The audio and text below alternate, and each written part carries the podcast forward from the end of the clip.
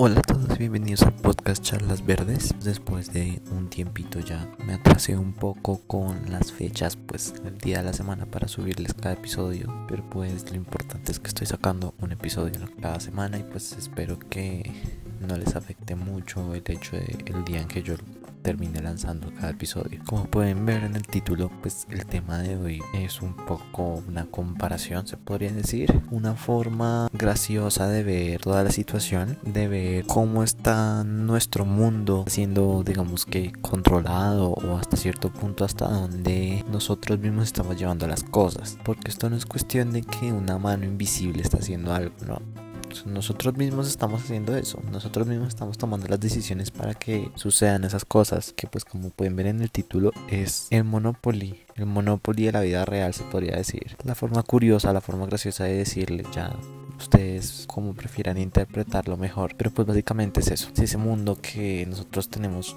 justo en estos momentos y que pues mientras más tiempo pasa más complejo se convierte. Podría identificar que las empresas en realidad son las que gobiernan y no tanto los gobiernos, para la redundancia.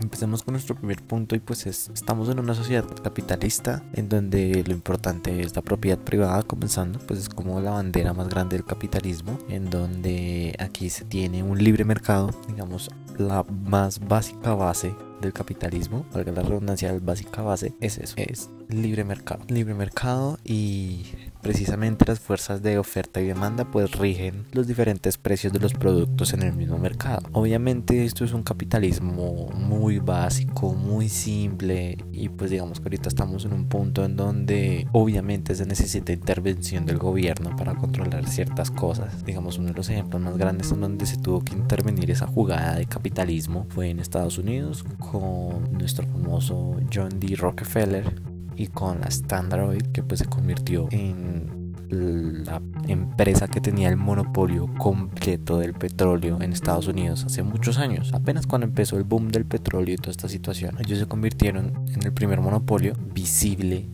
y que digamos en general pues era como muy complejo competir porque cada competidor que salía o los aplastaban o los compraban, los absorbían. Entonces pues eso no permitía ese mercado, esa competición sana que se necesita en el capitalismo. La estándar hoy fue la bandera con la que se intentaba como hacer marcar a la empresa como la seguridad del petróleo en esa época de la energía pero eso se llamaba estándar con niveles estándar que todo el mundo pudiera conocer pero bueno pues digamos eso fue lo que pasó con la Standard Oil y después que se repartió por diferentes empresas y y así se arregló ese problema. Monopolio, obviamente, digamos, ahorita mismo no se puede decir que hay monopolios, sino que hay como tal oligopolios. Los oligopolios pues son cuando varias empresas se juntan para poder controlar los precios del mercado. Aquí en Colombia hubo uno muy curioso que no era como tal un oligopolio, sino lo llamaron como el cartel del papel higiénico. Y eso fue debido a que las principales empresas que vendían papel higiénico decidieron juntarse y empezar a subir los precios para poder ganar más. Eso obviamente después el Estado se dio cuenta, el gobierno se dio cuenta de respectivas sanciones y pues digamos que se arregló la situación. Pero pues eso puede pasar en cualquier otro país. En Estados Unidos pasa, ahorita ha pasado bastante con varias noticias que han habido de Google con el mercado de la publicidad online, del marketing digital, que eh, básicamente lo que, lo que están quejándose, digamos, varios sectores del gobierno que están investigando, es que Google ha tenido una competencia desleal con la forma de vender el marketing.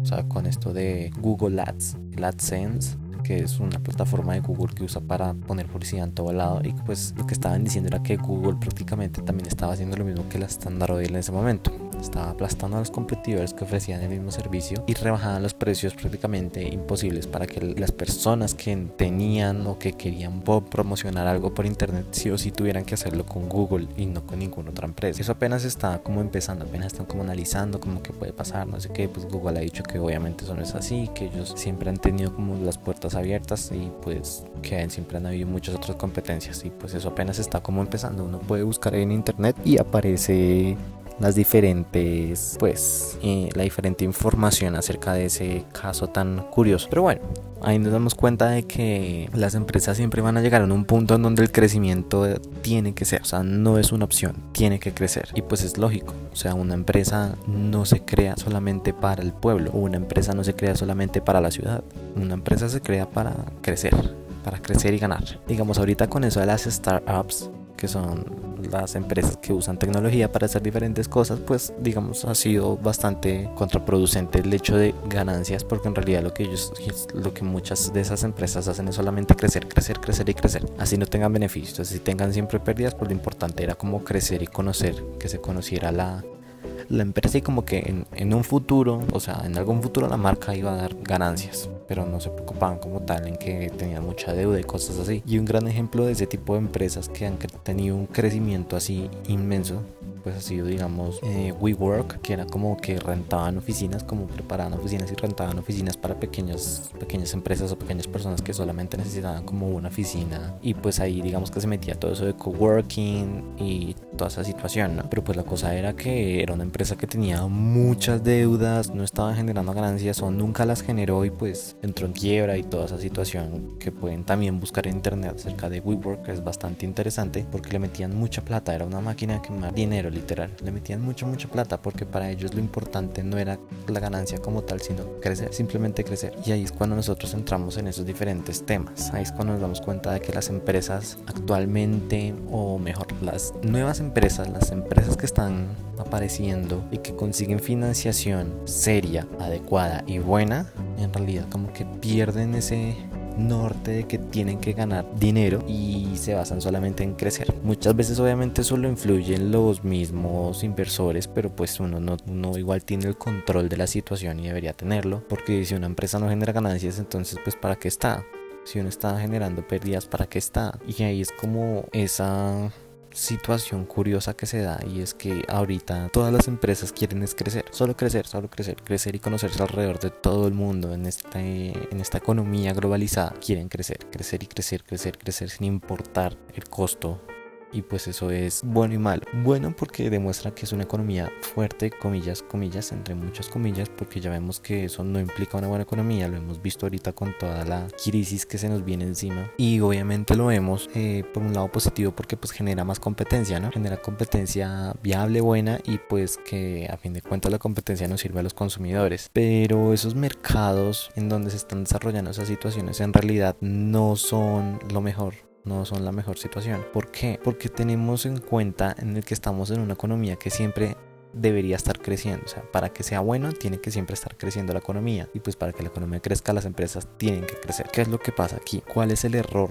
con el que no nos hemos dado cuenta? O puede que sí se hayan dado cuenta, pero no sea un secreto a voces o sea algo, un tema tabú, por decirlo así, dentro de la misma economía. Y es que bueno, estamos teniendo un crecimiento exponencial con recursos de un planeta que no es ilimitado. Y ese ha sido el problema que más ha sido redundante tanto en la economía actual como hace muchos años y que muchas personas en este momento puede que ni siquiera hayan caído en cuenta digamos, toda esa situación de cambio climático y eso nos ha hecho pensar de que en efecto estamos haciendo las cosas mal, pero no nos damos cuenta de que la misma economía en realidad impulsa a que tiene que ser así, a que tienen que crecer sin control, porque todo está. Y pues la situación es que no, no todo está, ya sabemos cómo está el medio ambiente, ya sabemos cómo está el planeta agonizando, ya sabemos que nos gastamos los recursos y que estamos debiéndole a la Tierra. Y ese tipo de problemas es lo que nos deja ver que en realidad es una economía muy ficticia, muy imaginada, muy imposible, porque estamos creciendo sobre algo que no puede crecer más. Y ahí nos damos cuenta que en realidad los mercados tienen un límite. Los mercados no es que tengan esa sensación de que cualquier empresa puede llegar y que cualquier empresa puede llegar a gobernarlo todo. Que ahorita esa es la situación que se está viendo. Que ahorita las grandes empresas, un ejemplo Amazon y todo ese tipo de empresas que ya están como en un punto muy alto, lo que intentan no es tanto ya generar ganancias. Lo que ellos están haciendo en realidad es simplemente ser los dueños del mercado dejar sin competencia a todo el mundo. Ahorita Amazon, digamos, ha tenido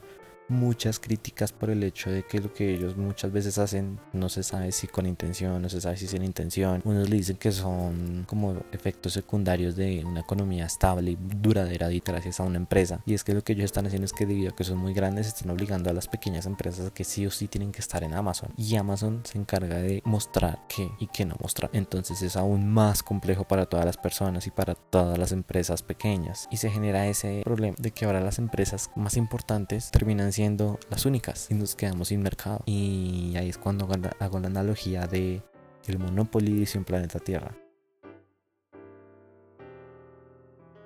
¿Cuál es la misión de Monopoly? Comprar todo, adquirir todo el que más tenga gana. Y ahí es cuando nos damos cuenta de que la situación no puede continuar así, porque nos afectamos a nosotros mismos en todo el sentido. Nos ahogamos con el medio ambiente, nos ahogamos con la economía, nos ahogamos con los productos, nos, nos ahogamos en todo. Y ahí es cuando nosotros empezamos a darnos cuenta de que tenemos que cambiar. Y si no nos hemos dado cuenta algunas personas es porque andamos un poquito dormidos, dándonos cuenta de que en realidad la competencia en el mercado es necesaria, es necesaria y siempre nos va a beneficiar a nosotros. Pero bueno, esto fue como una pequeña reflexión.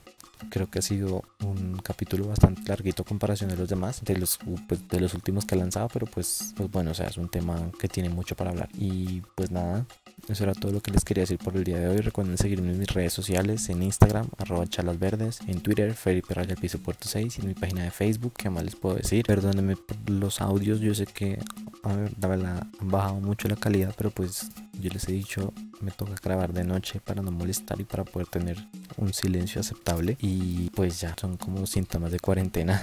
Pero bueno, eso era lo que les quería contar. Y pues recuerden compartir, hacer conocer a otra gente del podcast. Si quieren alguna pregunta o si tienen alguna pregunta, pues háganmela. Si quieren participar, pues escríbanme. Yo siempre estoy como abierto a hablar con ustedes, con las personas que me escuchan, porque pues la idea es que, curioso, ¿no? Pero digamos que aquí no aplica tanto. Podamos crecer porque siento que el podcast tiene como mucho más para ofrecer. Siento que tengo mucho más para ofrecer. Y pues eso, pues básicamente lo que les quería decir. Así que pues nada, nos veremos en otro episodio. Chao.